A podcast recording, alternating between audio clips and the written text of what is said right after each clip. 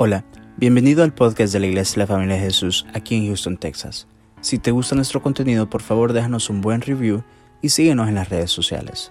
Nuestra visión como iglesia son las familias. Esperamos que este episodio sea de mucha bendición para tu vida. Somos tu familia. O todo se hace como has creído. Amén. De acuerdo a como crees, así es hecho. Aleluya. ¿Por qué no nos paramos y vamos a orar para que Dios te hable esta mañana en el nombre de Jesús? Cierra sus ojos y vamos a orar. Padre, gracias te damos, Señor, en el nombre de Jesús. Bendecimos la palabra de esta mañana, Señor. Bendecimos mis labios. Úsame para predicar, para con denuedos, Señor, en el nombre de Jesús. Es una palabra bien necesaria para muchas personas que están esta mañana, Señor. Creo que para todos los que estamos acá, en el nombre de Jesús, Espíritu Santo, háblales al corazón de cada uno de los que están en el nombre de Jesús. Lleva esta palabra al corazón de ellos, reargúyelos en el nombre de Jesús, anímalos, exhórtalos, dale dirección de cómo crecer en la fe, cómo aferrarse a tus promesas, Señor, porque tus promesas son grandes, son maravillosas Tú estás con nosotros, tú nos das esas palabras, esas promesas para enseñarnos y mostrarnos que tú eres fiel y que nunca nos vas a abandonar, que nunca nos vas a dejar y que cuando das una palabra en Cristo Jesús, siempre, siempre se va a cumplir. Todo lo que necesitamos es tener ese pensamiento, pensar como tú piensas, de acuerdo a tu perspectiva, en el nombre de Jesús Enséñanos, Espíritu Santo. Limpiamos los aires en el nombre de Jesús. Declaramos libertad en el nombre de Jesús. Amén y amén. Pueden sentarse, hermanos. Aleluya. Vamos a hablar esta mañana de todo es, todo es hecho, todo se hace de acuerdo como has creído. Así como crees, así va a haber resultados. La palabra de Dios dice que el justo vivirá por fe. Eso significa antes de nosotros venir a los pies del Señor, vivíamos de acuerdo a lo que nosotros podíamos hacer, de acuerdo a nuestras fuerzas, a nuestras capacidades, habilidades, de acuerdo a lo que teníamos o no teníamos. Pero la palabra de Dios aquí dice muy claramente que nosotros vivimos por fe. Amén. Mateo capítulo 8, verso 13. Mateo capítulo 8, verso 13. Esta es la historia del centurión. El centurión ah, se le había enfermado su criado y estaba preocupado por él. Fue y le fue a pedir al Señor Jesucristo de que lo sanara.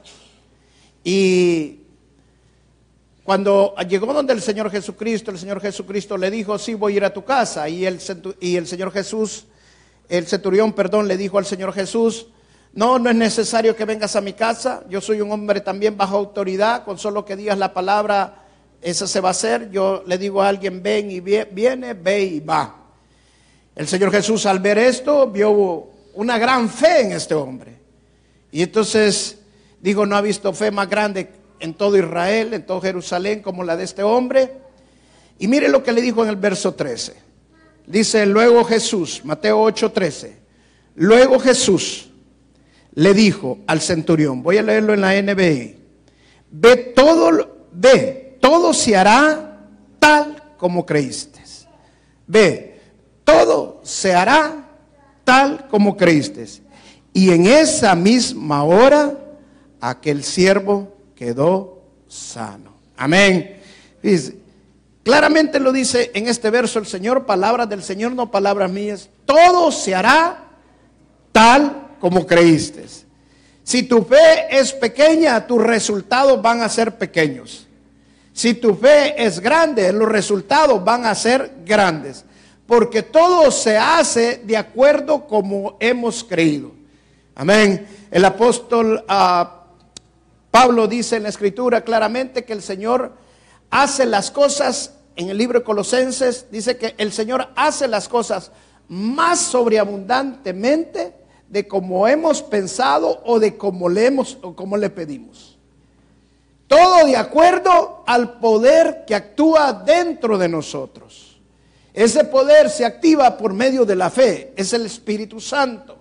Entonces todo se hace más aún de lo que tú puedas imaginar. Siempre y cuando tú rindas tu vida a la voluntad de Dios y camines por fe. Amén. Entonces, la clave está en que caminemos por fe. La clave en nuestra vida espiritual está en que nosotros tengamos los pensamientos, tengamos la perspectiva, vea, nos veamos como Dios nos ve.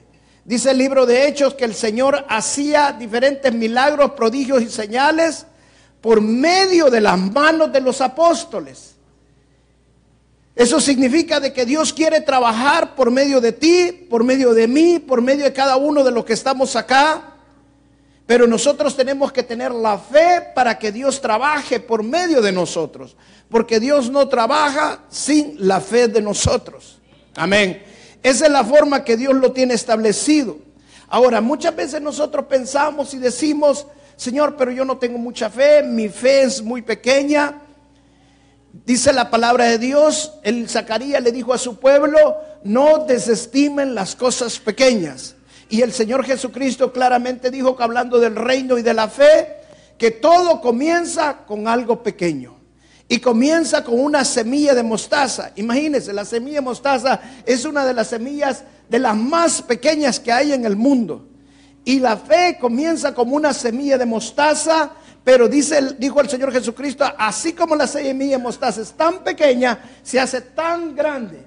Eso significa que cuando tú lo haces con fe, por pequeño que parezca, por insignificante que parezca, espera grandes cosas, porque el Dios que adoramos nosotros es un Dios de grandeza y hace las cosas más grandes de lo que nosotros podamos imaginar o pensar. Te lo voy a ilustrar de esta manera para que tú me entiendas lo que te estoy diciendo. En el año 1972 la NASA lanzó un satélite que fue diseñado por los ingenieros para que aguantara tres años. Este satélite iba a llegar al planeta Júpiter, tomar fotos y mandar señales del, planeta Júpiter. Hasta este momento ningún satélite había llegado más allá lejos de Marte. Se creía que el satélite podía ser destruido por el, por el, círculo que rodea Júpiter de asteroides. El satélite fue lanzado en el 1972. Tres años después el satélite estaba lanzando señales desde Júpiter. Pero no solamente llegó allí, el, planeta, el, el satélite siguió avanzando y varios años después llegó al borde del sistema solar de nosotros. Eso estamos hablando de más de 6 mil millones de millas, pero todavía seguía mandando señales.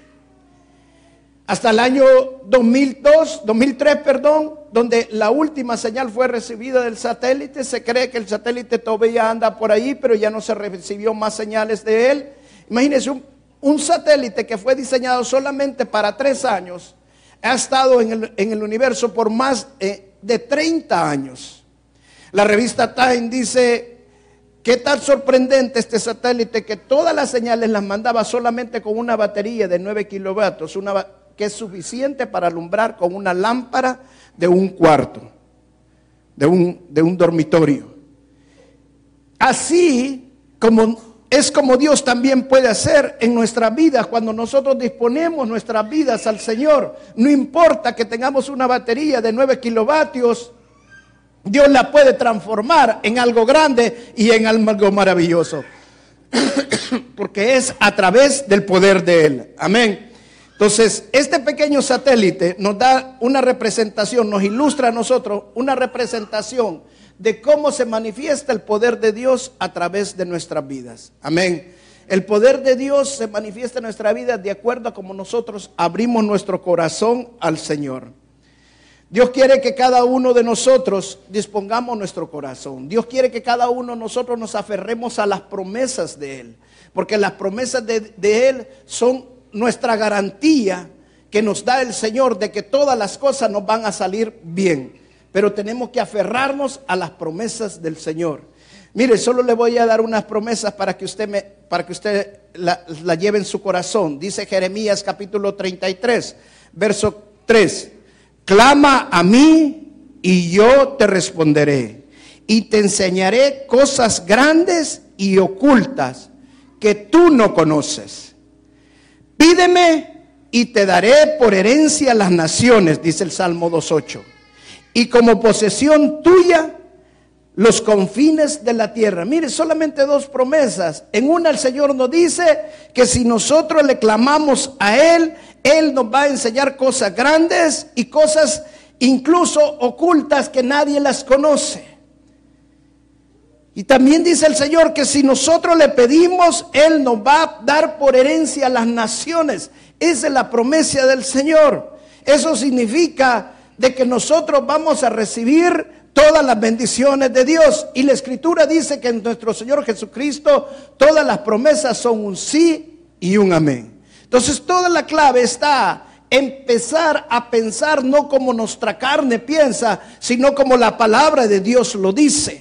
Porque si las promesas de Dios son un sí y un amén, por muy difícil que sea la circunstancia, por muy difícil que sea lo que estoy viviendo, el Señor me dice en su palabra que Él me ha dado las naciones por herencia, Él me ha dado posesión hasta los confines de la tierra y Él me va a revelar cosas que nadie sabe y que están ocultas, pero el Dios de lo alto me lo revela. Amén.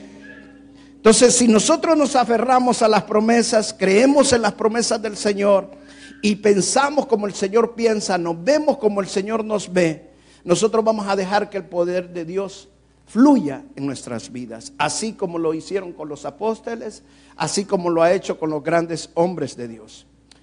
Ahora, el problema no es que Dios no pueda manifestarse. El problema es que Dios tenga límites. Dios no tiene límites. A Dios no lo puede limitar el diablo. A Dios no lo puede limitar el mundo. Pero a Dios sí lo podemos limitar nosotros. Mire lo que dice el Salmo 78, verso 41. Salmo 78, verso 41. Y volvían y tentaban a Dios y ponían límites al Santo de Israel. Lo estoy leyendo en la versión Reina Valera antigua, en la 1909. En la Reina Valera 1960, dice, provocaban a Dios. O sea, hermanos, lo único que podemos limitar a Dios somos nosotros. ¿Por qué? Porque Dios trabaja por medio de nuestra fe. Y si tu, tu fe es pequeña, los resultados van a ser pequeños. Si tu fe es grande, los resultados van a ser grandes. Por eso el Señor le dijo al, al centurión cuando vino que tenía una gran fe, le dijo, que se haga de acuerdo como has creído. Así como creíste, así vas a hacer. E inmediatamente en ese momento quedó sano. ¿Por qué? Porque este hombre que no conocía al Señor Jesucristo, creía fielmente que el Señor lo iba a sanar y lo podía sanar. Amén. Entonces, todo lo que nosotros tenemos que hacer es simple y sencillamente que nuestra fe crezca. Así como la semilla de mostaza. Cuando la semilla cae, la semilla tiene que crecer. El principio de la, de la semilla de mostaza es que la semilla de mostaza no es el final, sino que la semilla de mostaza tiene que crecer y nuestra fe necesita crecer. Dios nos diseñó para que nosotros crezcamos. En el mundo de los negocios se habla del techo de cristal. El techo de cristal es la altura que cada persona puede llegar a ese nivel. Y lo que indica es de que cada persona llega a donde, a donde desee llegar de acuerdo a cómo se imagina que puede llegar. Eso significa que las personas llegan a la altura que ellos pueden llegar, al nivel que pueden llegar, no de acuerdo a sus capacidades, sino de acuerdo a su actitud. Amén. Entonces, es más importante entender que es, es más importante nuestra actitud, nuestra fe, que nuestras capacidades muchas veces. ¿Por qué? La palabra de Dios dice que Dios bendice al dador alegre. Porque la manifestación de la alegría de la persona es su actitud. Pero la manifiesta de acuerdo es su fe. Si la persona tiene fe, va a sentir alegría en lo que está haciendo cuando está dando. Porque se está deshaciendo de algo que no le pertenece, pero que sabe que a través de eso Dios lo va a bendecir. Y esa es su alegría, ese es su contentamiento, porque lo hace por fe. Amén. Ahora, en el reino de Dios no usamos el techo de cristal, pero si usamos las cajas. Encajonamos a Dios, encajonamos al Espíritu Santo. Y muchas veces encojanamos a Dios y al Espíritu Santo. No, el Señor no puede hacer eso. No, el Señor, esos milagros eran para el tiempo de los apóstoles. Para el tiempo de los apóstoles el Señor hablaba en lengua. Para el tiempo de los apóstoles el Señor hacía milagros. Para el tiempo de los apóstoles el Señor hacía prodigios y señales.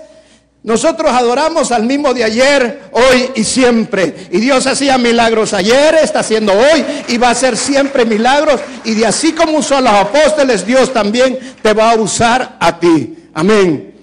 Entonces, no pongamos límites a lo que Dios puede hacer. Dios lo puede hacer más sobreabundantemente aún de lo que nosotros imaginamos, de lo que nosotros incluso podamos pedir o podamos pensar. Ese es el Dios que nosotros adoramos. Ahora, limitamos a Dios de dos maneras. La primera vez, la primera forma que nosotros limitamos al Señor es cuando nosotros no nos vemos de acuerdo al punto de vista como Dios nos ve. No nos vemos con la perspectiva que Dios nos ve.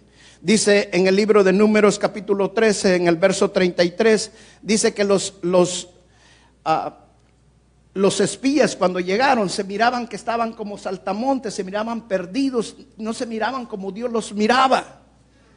Y Dios les había dicho a estos hombres que ellos eran el pueblo escogido de Dios.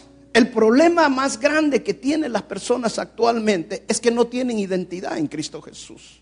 Siempre se están viendo de acuerdo a su carne, siempre se están viendo de acuerdo a su condición, siempre se están viendo de acuerdo a sus circunstancias.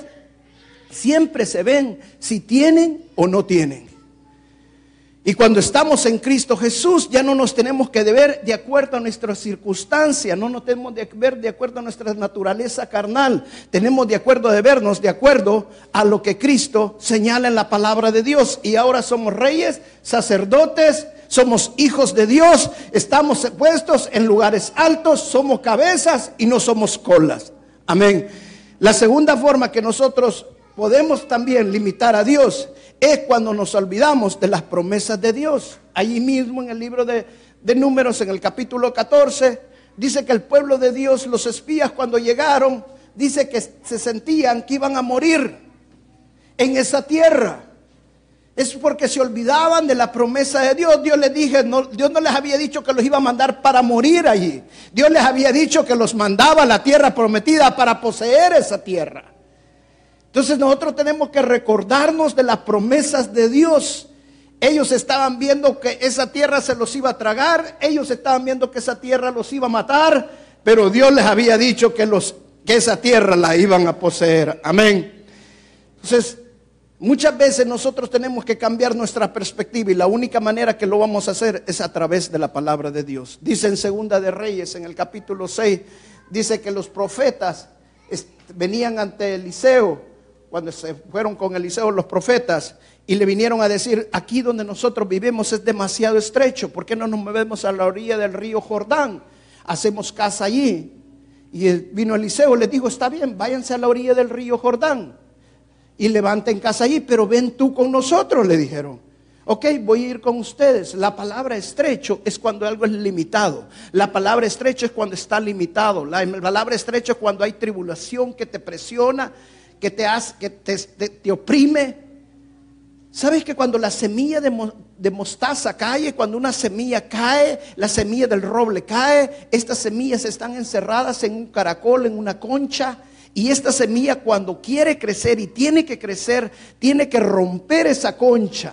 Si no rompe la concha, no puede crecer. Está estrecho, llega un momento que está apretado, que es difícil, pero lo tiene que romper. Hermanos, todos vamos a pasar momentos estrechos en la vida. Todos vamos a pasar momentos que nos oprimen. Todos vamos a pasar momentos difíciles en nuestra vida. Pero ese es el momento donde tu fe tiene que crecer y tu fe tiene que romper ese caracol. Tu fe tiene que romper esa concha, porque esa semilla se va a hacer tan grande como un árbol de roble. Esa se va a hacer tan grande como un árbol de mostaza, porque lo que está por delante es más grande que lo que estaba atrás. Lo que viene es mejor. Ese es el Dios que nosotros adoramos. Amén. Uno de los mejores ejemplos que yo puedo usar para que nosotros entendamos cómo podemos tener una, un pensamiento, una mentalidad de montaña, una mentalidad de posesión, una mentalidad de que el Dios que nosotros adoramos hace las cosas mejores que las que nosotros mismos aún pensamos. Es la vida de Caleb. Caleb, a sus 85 años, fue por su monte. Pero la promesa que Dios le había dado, se la había dado 40 años antes. Ahora imagínense, este hombre a sus 85 años fue y le dijo a Josué, dame ese monte. Yo voy por ese monte. Tres cosas vamos a aprender de Caleb. La primera, persistencia. Persistencia. Hermano, el que no persiste no tiene éxito en la vida. Necesitamos persistir en las cosas de Dios. Necesitamos persistir cuando Dios nos da una promesa. Cuando Dios nos da esa promesa, tú tienes que persistir, no importa que sean 5, no importa que sean 10, 15, 20, 30, 40 años. Los años que sean, tú tienes que persistir. Pero está seguro que el Dios que nosotros adoramos no nos dejará. El Dios que nosotros adoramos es fiel a sus promesas. Cuando tú agarras la promesa de Dios, Dios es grande. Y puedes decir, todo lo puedo en Cristo que me fortalece. Si Dios me sacó antes de esta circunstancia, me va a sacar ahora y me va a seguir sacando. Ese es el Dios que yo adoro. Agárrate de la promesa, no te sueltes de la promesa de Dios. Persistir es no rendirse. Persistir es seguir adelante. Persistir es agarrarse de lo que Dios nos ha dado. Amén. Hay una historia de un gran evangelista del siglo pasado, Moody, Moody era un zapatero de un carácter muy, pero muy fuerte. Nunca fue a la universidad, nunca fue al seminario, pero Dios lo llamó. Este hombre persistió en la promesa de Dios y persistió que Dios lo iba a usar. Gracias a la mano de Dios, este hombre alcanzó dos continentes e incluso Inglaterra, entre ellos. Este hombre era un hombre que persistía y no se daba por vencido. Amén. La segunda cosa que tenemos que hacer, hermanos, es resistir. Caleb resistió. Hermano, póngase a pensar por un momento. 45 años con Moisés en el desierto, peleando y luchando contra fuerzas enemigas, aguantando hambre, Caleb con Josué. Después viene, con Moisés, perdón, después viene Josué y pasa 40 años con Josué, peleando, luchando, pero también en este tiempo llega el momento de que la promesa de Dios era el tiempo para él. Dios tiene un tiempo para cada promesa. Las promesas no son el tiempo que nosotros queremos. Las promesas son en el tiempo de Dios. Pero si ya Dios me dijo que yo soy cabeza y no soy cola, yo soy cabeza y de lo que estoy haciendo, todo está trabajando para ese fin. Dios me está poniendo para ese, para ese momento y para ese tiempo. Todo lo que yo hago es para ese momento y para ese tiempo. Entonces todo lo que tengo que hacer es resistir. Caleb, dice la palabra, seis veces en el Antiguo Testamento que él servía a Dios, seguía a Dios con todo su corazón. Esa es la clave de poder resistir. Seguir a Dios con todo tu corazón. No con medio corazón, no con un cuarto del corazón. Eso no sirve. La única manera que vas a resistir es con todo tu corazón. Si no lo haces con todo tu corazón, el mundo te va a absorber. Si no lo haces con todo tu corazón, las filosofías te van a absorber. Si no lo haces con todo tu corazón, las tribulaciones te van a absorber y te van a apartar de seguir las promesas de Dios. Tenemos que estar con todo nuestro corazón. Por cierto, la palabra, el nombre Caleb significa seguir a Dios como un perro fiel. Eso es lo que necesitamos hacer, aferrarnos a las promesas de Dios, aferrarnos a lo que Dios ha dicho y en lo que dice en su palabra. Todas las promesas de Dios en Cristo Jesús son un sí y un amén. Si no tienes una promesa, búscala, encuentra. Pero si Dios ya te dio la promesa, aférrate a esa promesa que Dios te dio. No importa que ya estés viejo, no importa cómo estés como Caleb a los 85 años. Hermano, yo pensaba y yo decía, bueno, cuando tenga tantos años me voy a retirar. En las cosas del Señor no hay retiro. Cuando tú sigues al Señor con todo tu corazón, estás hasta que el Señor te llame y te lleve con Él. Amén. Ese es hacer la voluntad de Dios. Pero necesitamos resistir. No es fácil las cosas de Dios, no es fácil perseverar, no es fácil seguir adelante, pero si resistimos vamos a aguantar. Amén. Ahora, pero dice la palabra que todo lo hacemos en Cristo Jesús. Dice, la palabra de Dios dice claramente, en Él, dice en el Nuevo Testamento, por Él, a través de Él. ¿Qué significa? Nos fortalecemos por medio del Señor, tomamos fuerza de Él. O sea, todo lo hacemos en Él. No es en nuestras fuerzas, no es lo que nosotros podamos hacer, no vamos a resistir por mí mismo. Hermano, yo solo no podría resistir muchas cosas en la vida, muchas cosas en el ministerio, muchas cosas en el trabajo, muchas cosas que quiero hacer, pero en Él sí la voy a resistir, en Él sí me voy a fortalecer, Él es el que me fortalece. ¿Cómo tomo fuerza de Él? Por medio de la fe en Él. Mírese Calé, 85 años. a los 45 Dios le había dado la promesa. A los 85 él podía decir, bueno, me quedo tranquilo. Sí, el Señor me dio una promesa, pero ya no estoy para esto. Además, allá hay gigantes. Yo no voy a ir por esos gigantes. Aquí me voy a quedar tranquilo ya, no puedo pelear como antes, ya no soy el mismo muchacho de antes, con el mismo ímpetu, con la misma fuerza. No, él creía que si Dios le había dado la promesa, el que iba a obrar era él. ¿Sabe por qué muchos hermanos no pueden hacer milagros? Muchos hermanos no pueden imponer manos por el enfermo porque todo el tiempo están pensando en ellos. Y nosotros no hacemos las cosas por nosotros, sino que las hacemos en el nombre de nuestro Señor Jesús. No hay otro nombre más grande dado a los hombres que el nombre del Señor Jesús. En Él hacemos todas las cosas. En Él imponemos manos. En Él echamos fuera demonios. En Él imponemos las manos y los enfermos sanan. Amén. Tomamos cosas mortíferas y no nos hará daño. Pero necesitamos entender que no es en nosotros, sino que en Él. Amén.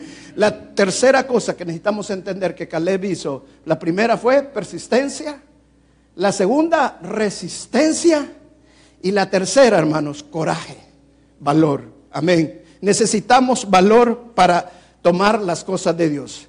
Mire, en Josué capítulo 13, verso 1. Ya Josué ya era un viejito. Eh, Caleb también era un viejito. Pero miren lo que Dios les va a decir. Después de que habían ganado, poseído la tierra, después que habían llegado a lo que Dios les había dicho, ¿usted cree que a esa edad uno va a decir, ya estuvo, verdad? Pero mire lo que Dios llega a decirles en el, en Josué 13.1. Siendo José ya viejo, entrado en años, Jehová le dijo, tú eres ya viejo, de edad avanzada, y queda aún mucha tierra por poseer. Queda aún mucha tierra por poseer. No, Señor, ya no es posible. Mira cuánto estamos nosotros, ya hasta, con bastón andamos. ¿Por qué no me pones a otro, Señor? Hermano, si Dios te llama, Él hace las cosas. No te tienes que preocupar. Amén. Déjaselo al Señor. Haz la voluntad de Dios. Deja que sea el Señor el que obre en todas las cosas. Estás pasando una tribulación. No la pelees por tu cuenta. Dice la palabra que nos pongamos toda la armadura de Dios. Las batallas espirituales no se pelean con nuestras fuerzas naturales. Las batallas espirituales se pelean con la armadura espiritual de Dios. Necesitas ponerte la armadura de Dios. Necesitas ponerte las cosas que Dios nos ha dado para que usemos las cosas que Dios tiene. No puedes pelear una batalla espiritual con las armas naturales necesitas pelearlas con las armas espirituales, las que Dios nos ha dado. El valor no significa que no hay miedo. El valor es enfrentar los miedos para seguir adelante. El coraje es poder avanzar. La mejor definición de coraje que yo puedo darles es esta. El coraje es el único que sabe cuánto miedo tenemos el coraje es el que te hace avanzar sin importar los miedos que existan. La palabra de Dios dice que Dios nos ha dado un espíritu de valor, amor y dominio propio. Hermano, ten valor. Ten valor para lo que estás haciendo. Ten coraje para lo que Dios te da. Porque hay grandes promesas del Señor. Ahora, ¿sabes cuál es el problema del coraje? Es nuestro pensamiento, es nuestra mentalidad. Primero, primero, Caleb tuvo que deshacerse de su mentalidad de saltamonte para poder llegar y tomar la tierra, la tierra prometida. Dice en el libro de números que los espías miraban a los gigantes que habían en la tierra prometida, los gigantes de Anac, los miraban, dice, y se miraban ellos mismos como saltamontes en comparación con nosotros. ¿Sabes cuál es el problema de la mayoría de, de cristianos en las iglesias? Es que no tienen identidad en Cristo Jesús. Siguen viviendo de acuerdo a su identidad, siguen viviendo de acuerdo a lo que tienen, siguen viviendo a quienes son. Y mientras no cambien esa identidad y entiendan que son hijos de Dios, que son reyes, que son sacerdotes, y Dios te ha llamado para tomar las tierras, por posicionar las tierras, y no para menos. Amén. Yo creo que los latinos, los hispanos, vamos a conquistar esta tierra. Pero no la vamos a conquistar con la fuerza, la vamos a conquistar porque el Señor nos las ha entregado. Vamos a poder convivir. Nos quieren echar, pero no van a poder. ¿Sabes por qué? Porque nosotros adoramos un Dios grande, un Dios poderoso. Ese es el Dios que nosotros... Dale un aplauso fuerte al Señor. Amén.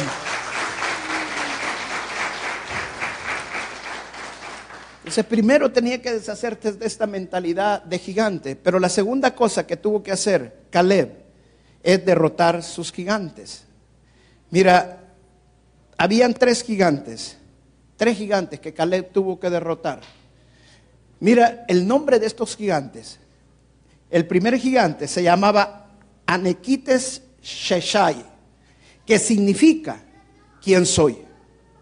El segundo gigante se llamaba Aimán, que significa lo que soy. Y el tercer gigante que tuvo que derrotar Caleb a sus 85 años, no estamos hablando de los 45 años, a sus 85 años, es Aimán, que significa, perdón, es el que dije, el último. El último era Talmay, lo que puedo hacer.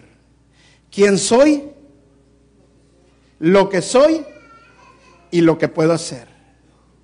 ¿Quién soy? Es nuestro ego.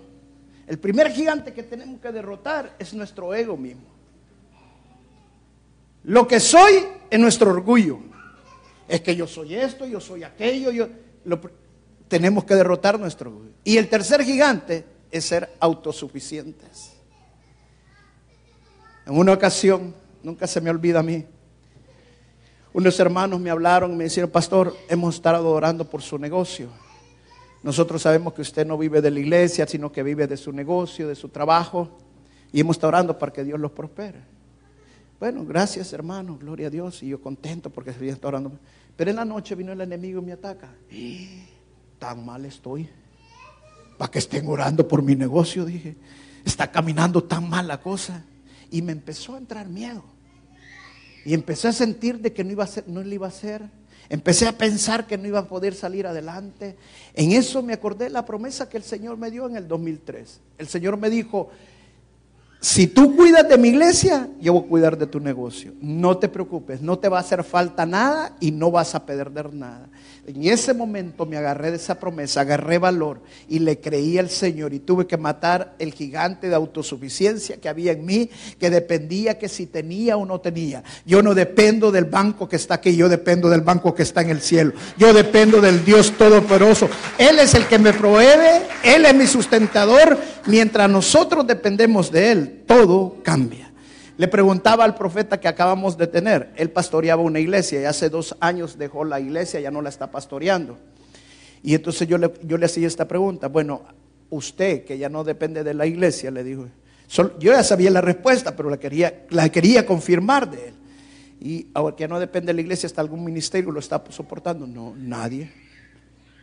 Y entonces, ¿cómo hace para soportarse? Le digo, para, para vivir. De arriba me sostiene. Yo vivo por fe. Y no hay más, nada más hermoso que vivir por fe. Y para eso necesitas coraje. Para eso necesitas valor. Vas a entender cuando vivas por fe que Dios te provee, que Él no te va a hacer falta nada. Y no vas a vivir pobremente, hermano. Dios te va a dar sobreabundantemente. Ese es el Dios que nosotros adoramos. Porque Él nos ha puesto como cola, Él nos ha puesto como cabeza para que lo sigamos y estemos detrás de Él.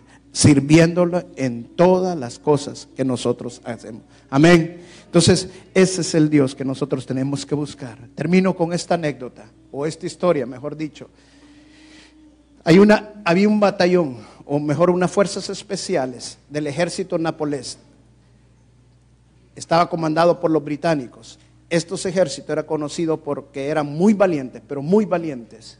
Y en una ocasión, el comandante británico le dijo a, las fuerzas napoleses, le dijo, ¿ustedes podrían saltar de un avión contra el enemigo?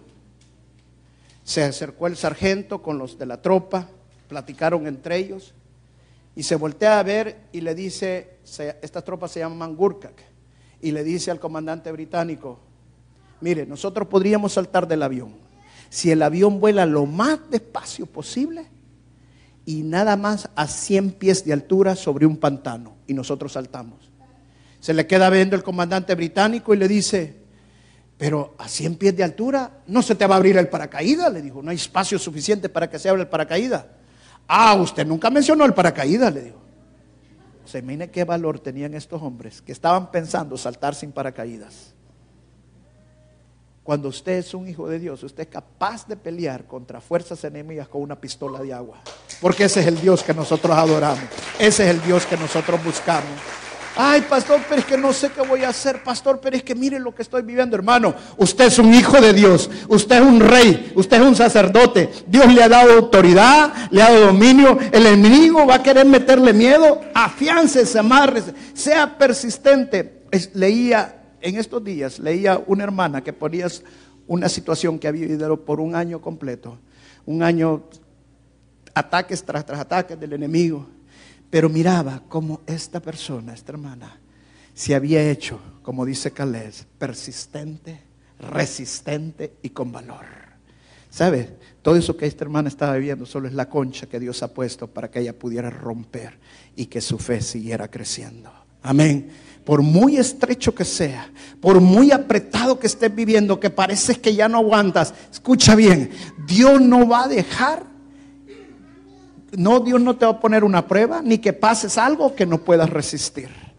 Ese es el Dios que nosotros adoramos. Sigue adelante. Lo que viene es más grande que lo que está atrás. Piensa siempre que el Dios que nosotros adoramos va a ser más sobreabundantemente mejor de lo que nosotros podamos imaginar, mejor de lo que nosotros podamos pensar. Todo lo hace de acuerdo al poder que está en nosotros. Amén. Dios los bendiga, hermanos. Vamos a pararnos y vamos a orar. Gloria al Señor. No sé qué estás viviendo, pero siento en el Espíritu